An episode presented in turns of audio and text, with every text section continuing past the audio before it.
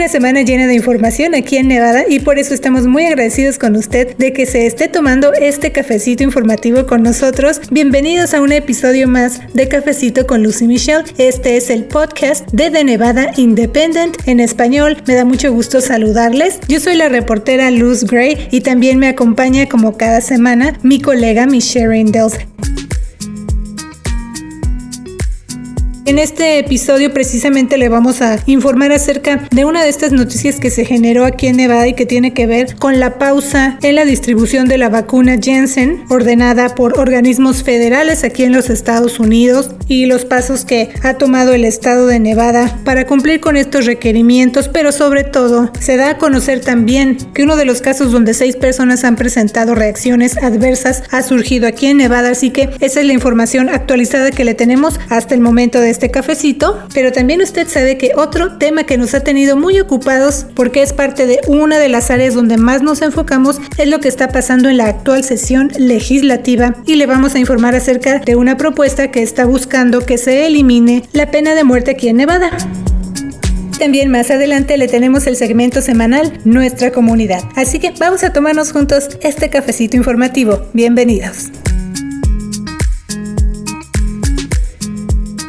Saludos a todos y gracias por escucharnos. Yo soy la reportera Michelle Rindels. Recuerde que también nos puede seguir en las redes sociales para dejarnos sus preguntas y comentarios. Nos encuentra como The Nevada Independent en español. Así es, y hablando de información, hoy le vamos a presentar un resumen con lo más reciente que dijeron las autoridades locales de salud acerca de la pausa en la vacuna Jensen contra el COVID-19. Y más adelante también le vamos a practicar acerca de algunas propuestas de ley en Nevada que se quedan quedaron en el camino en la legislatura y otras iniciativas que se siguen abordando. Y principalmente, Michelle, creo que nos vamos a referir a lo que está pasando con una propuesta para que se elimine la pena de muerte aquí en Nevada, pero todo eso más adelante. Y bueno, ¿qué te parece si nos vamos directo entonces con la información de la vacuna Jensen, ya que este martes dos organismos federales de salud emitieron una recomendación para pausar la distribución de la vacuna Johnson Johnson o Jensen contra el COVID-19. Los Centros para la Prevención y el Control de Enfermedades, que conocemos como CDC por sus siglas en inglés, y la Administración Federal de Medicamentos, que también conocemos en inglés por sus siglas como FDA, anunciaron la pausa para la vacuna Jensen mientras investigan casos raros de coágulos en personas que han recibido esa vacuna. Así es. Aquí es importante poner atención en que solo ha habido seis reacciones graves de los 7 millones de personas que han recibido la vacuna Jensen hasta el momento en los Estados Unidos. También hay que puntualizar que esos casos nada más están relacionados con la vacuna Jensen. Entonces esas reacciones no se han informado en la respuesta a las vacunas Pfizer y Moderna. Esas dos vacunas se siguen aplicando. Así es. En el caso del estado de Nevada, de acuerdo con las recomendaciones de la FDA y los CDC, también se suspendió el uso de la vacuna Jensen mientras se investigan los reportes de estas seis reacciones graves que ya mencioné y justo este miércoles el Estado dijo en un comunicado que una de las seis reacciones reportadas a la vacuna Janssen fue aquí en Nevada. Los funcionarios agregaron que el Estado de Nevada no fue informado acerca de la reacción reportada hasta que se anunció públicamente este miércoles en la reunión federal del Comité Asesor sobre Prácticas de Inmunización. Esa entidad indicó que la reacción adversa a la vacuna Janssen en Nevada se originó en una mujer de 18 años quien presentó trombosis del seno venoso cerebral con hemorragia y que bueno pues su estado aparece como no recuperado en este momento. Otro anuncio importante es que el Departamento de Salud y Servicios Humanos del Estado dijo que se está trabajando con entidades locales para contactar a cualquier persona que haya programado una cita para una vacuna Janssen y que se puede ver afectada por la pausa en el uso de esa vacuna. Así es, los funcionarios de salud también dijeron que si alguien que ha ha recibido la vacuna Jensen ha desarrollado, por ejemplo, dolor de cabeza intenso, dolor abdominal, dolor en las piernas o dificultad para respirar dentro de las tres semanas posteriores a la vacunación, entonces se debe comunicar con su proveedor de atención médica. El doctor Fermín Leguen, él es oficial de salud del Distrito de Salud del Sur de Nevada, quien ha platicado con nosotros antes aquí en Cafecito, indicó en una llamada con la prensa que hasta ahora el Distrito de Salud ha recibido un envío muy limitado de la vacuna Jensen y que la planificación de su campaña de inmunización no se basó en esa vacuna. Pero saben que nuestra reportera Janel Calderón siguió de cerca los detalles de esa conferencia de prensa este martes. Esto fue, como decimos, vía telefónica, pero vamos a escuchar qué más dijo el doctor Leguen el gobierno federal decidió detener temporalmente la distribución de la vacuna de Johnson Johnson en el país. Las personas que, que se reportan eh, afectadas por, por estos eh, eventos eh, son todas mujeres entre las edades de 18 a 48 años de edad y presentaron síntomas entre 6 días y 13 días después de haber recibido la vacuna. También el Distrito de Salud tomó la decisión de detener la, la distribución de Johnson Johnson en nuestra comunidad, todos los sitios de, vacunación en el condado que tienen, que tienen estas vacunas recibieron las instrucciones de no ofrecer la vacuna al público hasta tanto recibamos información del gobierno federal acerca de la investigación que se está llevando a cabo con esta vacuna. Las personas que han sido vacunadas con, con Johnson Johnson anteriormente, sobre todo las personas que recibieron la vacuna en las últimas tres semanas, que es el periodo que se considera que la persona pudiera estar en riesgo de desarrollar estas reacciones adversas. Bueno, estas personas deben estar alertas y si presentan alguno de los síntomas eh, sospechosos de estos eventos, inmediatamente acudir a buscar eh, ayuda por su proveedor médico y recibir asistencia y sobre todo contarle a su médico lo, posiblemente le digan no, no, no nada, todo está bien o, o, si alguna situación pues puedan prevenir un evento adverso. Las reacciones más, más severas que son las que actualmente indican la presencia de este evento es eh, dolor de cabeza fuerte, dolores abdominales, falta de aire, dolor en, en la pierna, o fuerte en la pierna. Estos eventos, como dije anteriormente, se pueden presentar hasta tres semanas después de haber recibido la vacuna. Si usted ha sido vacunado hace un mes o más atrás, es muy poco probable que usted padezca estos efectos adversos que estamos describiendo hoy. Pero sí las personas que recibieron la vacuna en las últimas tres semanas deben estar alertas. En cualquiera de estos signos, por favor, llamen a su médico y busquen asistencia. Si usted no tiene un médico de cabecera, diríjase entonces a un sitio de, emergencia para que le den eh, la atención necesaria y, y, también le digan si usted está padeciendo de este efecto o no. Eh, es importante señalar que este efecto es extremadamente raro, pero eh, de todos modos tenemos que estar alertas. Y bueno, hasta el momento en que estamos grabando este cafecito, esa es la información que se dio a conocer acerca de la pausa en la distribución y uso de la vacuna Jensen contra el COVID-19, pero pues desde luego le invitamos a que siga muy pendiente con De Nevada Independent en español para más información actualizada acerca de la vacuna. Y también recuerde que tenemos una guía de preguntas frecuentes acerca de la vacuna en general, así que ingrese a nuestro portal de noticias en internet para que se mantenga bien informado.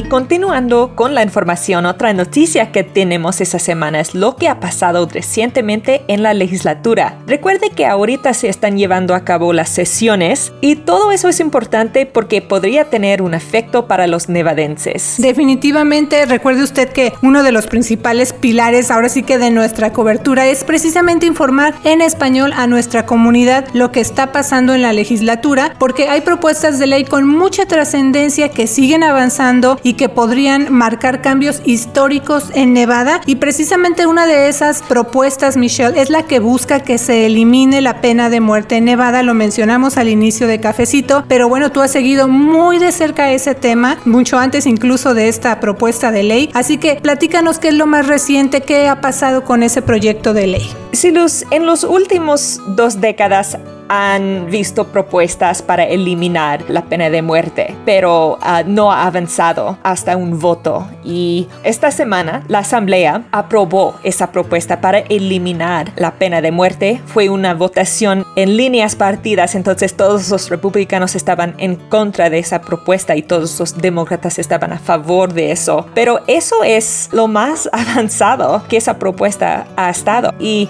los proponentes de esta propuesta dicen que pena de muerte es racista porque hay muchos hombres afroamericanos que están en lo que se llama death row, ah, están esperando ser ejecutados y e, es más de la población, es, es una manera desproporcionada. Y también ellos que están en contra de eliminar la pena de muerte dicen que la gente que están esperando una ejecución son lo más peor de los criminales y merecen esa pena de muerte. Entonces hay, hay emociones muy fuertes y opiniones muy fuertes acerca de esa propuesta. Ah, después de, de, la votación en la Asamblea, la propuesta avanza al Senado y su futuro es muy incierto en el Senado porque hay, hay más oposición en el Senado. Y también este martes nuestra reportera Tabitha Mueller le preguntó al gobernador Steve Sisolak si él firmaría como ley esa propuesta para eliminar la pena de muerte en Nevada. Esto fue durante una conferencia donde él anunció que levantará un requisito de distanciamiento social en todo el estado, lo que de acuerdo con él permitirá que todos los condados de Nevada reabran al 100% a principios de junio. Entonces el gobernador Sisolak dijo que ya estaba anticipando esa pregunta y leyó una declaración que ya tenía preparada donde expresó apertura a mantener la pena de muerte como una opción, pero también apertura para considerar legislación que llegue a su escritorio. Y el gobernador indicó también que lo que ha dicho oficialmente acerca de la pena de muerte aquí en Nevada no ha cambiado y que en la mayoría de las circunstancias se opone a la pena capital. También dijo que sabe que ha habido condenas erróneas y costos significativos, pero que también hay situaciones demasiado graves que pueden justificar la consideración de la pena de muerte. Y el gobernador agregó que en general él cree que la pena de muerte se debería buscar y usar con menos frecuencia. También comentó que es un tema que le pesa mucho y que se le hace difícil la idea de una abolición completa de la pena de muerte. Así es, Luz. Entonces el futuro de esa propuesta es muy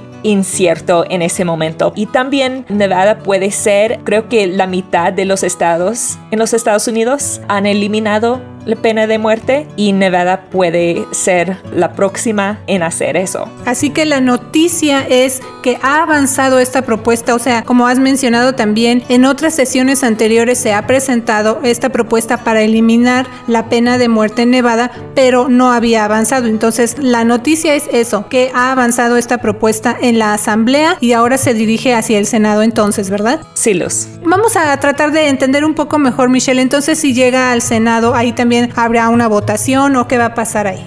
Los, los líderes del Senado tienen la opción de tener una audiencia para esa propuesta o ignorarlo y la propuesta va a morir si no tiene una audiencia. Entonces los líderes tienen todo el poder en ese momento y sus opiniones personales tienen un, un fuerte efecto en el futuro de esa propuesta. Lo que sabemos es que hay líderes en el Senado que son fiscales y la mayoría de su trabajo cuando no están en la legislatura es hacer jurados para criminales y tratar de ponerles en el cárcel. Entonces, tienen ese, esas opiniones que vienen con, e, con ese trabajo, um, están en ese ambiente y por eso quizás sus opiniones son más conservadores y más en favor de la pena de muerte. Entonces eso es, es el balance en el Senado, que es más conservador que, que, la Asamblea. Sí, y además de la importancia que tiene, como decimos, esta noticia de que ya avanzó esta propuesta para el Senado, también es importante entender qué pasaría, Michelle, si se llega a aprobar esta propuesta y se convierte en ley. O sea que obviamente se eliminaría la pena de muerte, pero ¿qué pasaría entonces? ¿De qué otra manera se sentenciaría a esas personas que tienen ahorita ya ese dictamen de la pena de muerte o qué pasaría con eso? Si esa propuesta es aprobado, la penalidad más fuerte en el estado de Nevada sería una vida en prisión sin la posibilidad de ser quitado. El cambio entonces se quita la pena de muerte si es que se aprueba esta propuesta, se convierte en ley, entonces se eliminaría la pena de muerte y en su lugar se ocuparía lo que nosotros conocemos como cadena perpetua. Sí, Luz, ah, la penalidad sería la cadena perpetua y no van a ver ejecuciones en el estado de Nevada y toda la gente que están esperando una ejecución, su condena va a convertir en esa condena perpetua. En cadena perpetua. Michelle, eh, tal vez muchas personas que a lo mejor acaban de llegar a vivir aquí a Nevada, incluso ya muchos que tenemos tiempo viviendo aquí, a lo mejor no sabíamos que existe la pena de muerte aquí en el estado. Y ha habido un caso reciente, ¿no, Michelle? De una persona que estaba pues ya con esta sentencia esperando ya su pena de muerte, pero algo pasó y, y me viene a la mente porque creo yo que es el caso más reciente, ¿no? Sí, Luz, en 2018 había un hombre, se llama Scott Dozier, y estamos al momento de ejecución y una juez terminó ese proceso, canceló la ejecución. Y después de eso él se suicidió uh, y el Estado no tenía ninguna ejecución, pero habían mucha controversia acerca de las drogas porque Nevada usa uh, la inyección fatal para ponerles a muerte y algunas compañías farmacéuticos no quieren que sus productos están usados para matar las personas. Y hay, hay muchos países uh, que están muy en contra de ese concepto y en los Estados Unidos ya tenemos ese penalidad de muerte, pero fue un caso muy reciente, pero no había una ejecución en realidad. El último fue en 2006. Pues está interesante esto que está pasando entonces con la propuesta para que se elimine la pena de muerte en Nevada y también le quiero recordar que visite usted de Nevada Independent en español porque recientemente publicamos una nota de nuestro colega Sean Golonka que tiene que ver con una encuesta que muestra una creciente oposición de los nevadenses hacia la pena de muerte. Es una encuesta reciente de 500 probables votantes en Nevada y ahí se encontró que eh, las personas que participaron en esta encuesta mostraron ahora sí que opiniones divididas acerca de reemplazar la pena de muerte con la cadena perpetua, como ya explicamos. Esto es un cambio con respecto a resultados de otra encuesta que se realizó en 2017 donde se encontró que en ese entonces los votantes de Nevada apoyaban de manera abrumadora la pena de muerte. Así que como lo mencionas tú Michelle, el tema de por sí ya es controversial, pero con este avance de esta propuesta hacia el Senado pues llama más la atención, ¿no? Sí, Luz, es un momento histórico, uh, pero también hay mucha incertidumbre. Definitivamente, así que siga pendiente con nuestro reporte acerca de este tema en particular, pero ¿no cree usted que esas son las únicas propuestas de ley que se están abordando ahorita en la legislatura? Hay miles de proyectos, pero no todos avanzan, Michelle, eso también es interesante ahora sí que conocerlo, ¿no? Ese fue el caso, por ejemplo, de propuestas que se quedaron en el camino, esto fue el viernes 9 de abril, porque pues hay fechas límite también, es otra parte del proceso legislativo. Pero ¿a qué se debe eso, Michelle? De que de tantas propuestas hay unas que de plano no, no avanzan y ahí se quedan, ¿no? Sí, los, los legisladores tienen algunas fechas límites durante la sesión legislativa de, de 120 días y si propuestas no avanzan antes de eso, están considerados uh, como muertos. A veces los líderes no programan una votación para una propuesta porque no tienen suficiente apoyo entre los legisladores.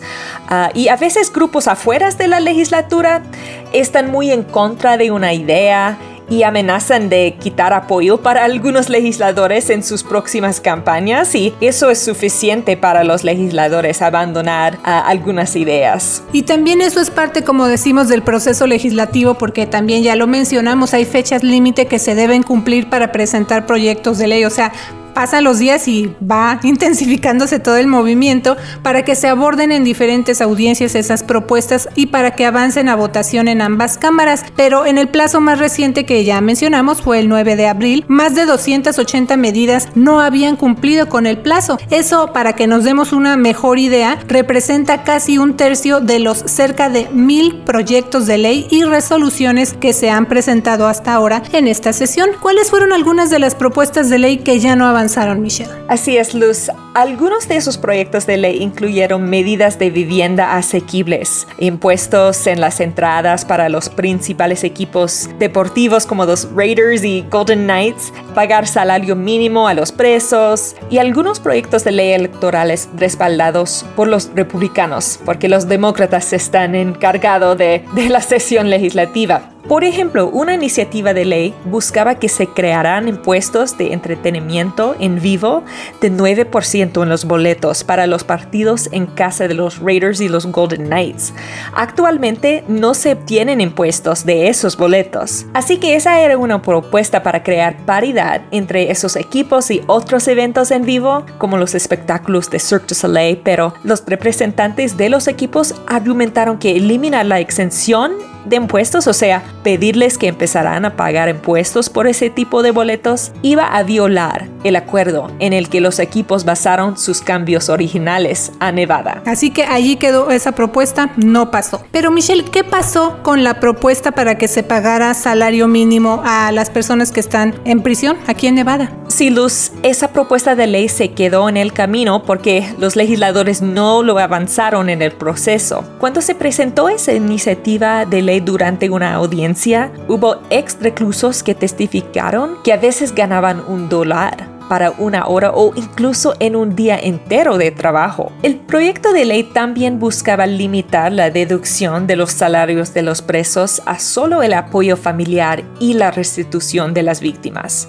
También habría creado un fondo de liberación de delincuentes para que los salarios que las personas ganaron mientras estuvieron en prisión se pudieran usar cuando salieran del cárcel. Bueno, pues también esa propuesta ahí se quedó. Pero ¿saben también que otra iniciativa que me llamó la atención y que ya no seguirá en el proceso legislativo es una que se presentó que estaba relacionada con la vacunación COVID-19 y zonas especiales? ¿De qué se trataba esa propuesta y qué pasó con ella, Michelle? Esa era una propuesta para designar zonas especiales dentro de algunos negocios para que las personas vacunadas o recuperadas del COVID pudieran estar ahí sin tener que seguir las reglas de prevención de COVID del gobierno. Pero esa propuesta no logró ganar terreno en la legislatura. Bueno, como mencionamos, esta es la época en la que se está llevando a cabo la 81 primera sesión legislativa en la capital de nuestro estado y esto es importante porque como ya escuchó se están debatiendo propuestas de ley con temas que podrían afectar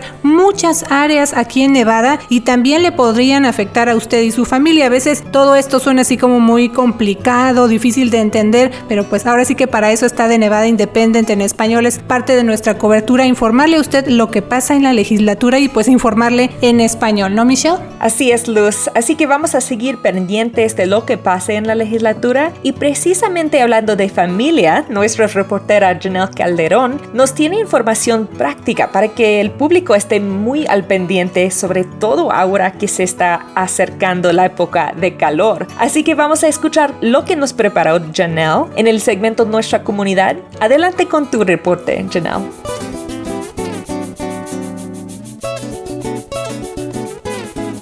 Clima caluroso se está acercando y las familias pronto empezarán a buscar alternativas para refrescarse. Por esa razón y como cada año, las autoridades locales han empezado a reforzar sus mensajes para prevenir ahogamientos. El Departamento de Bomberos del Condado Clark y el Distrito de Salud del Sur de Nevada, que forman parte de una coalición para promover la seguridad cerca de cuerpos acuáticos todo el año, recuerdan a los padres y adultos que vigilen esas áreas. Con ese propósito, recomiendan los siguientes pasos para prevenir ahogamientos. Número 1. Patrulla. Designe siempre un adulto para que vigile activamente a los niños en el agua. Número 2. Proteger. Instale barreras entre su casa y la piscina para garantizar la seguridad. Número 3. Prepárese, establezca un plan de seguridad, inscriba a los niños en clases de natación, tome clases de primeros auxilios y de resucitación cardiopulmonar y tenga un teléfono cerca para llamar al 911 en caso de emergencia. Centros comunitarios como Desert Breeze y Hollywood ofrecen clases de natación todo el año. Las clases están disponibles para niños desde los 6 meses hasta adultos. Los programas de natación y horarios varían en cada ubicación. La inscripción en línea para la primera sesión de clases de natación del verano se abrirá el 6 de mayo en el sitio web del Departamento de Parques y Recreación del Condado. Visite clarkcountynb.gov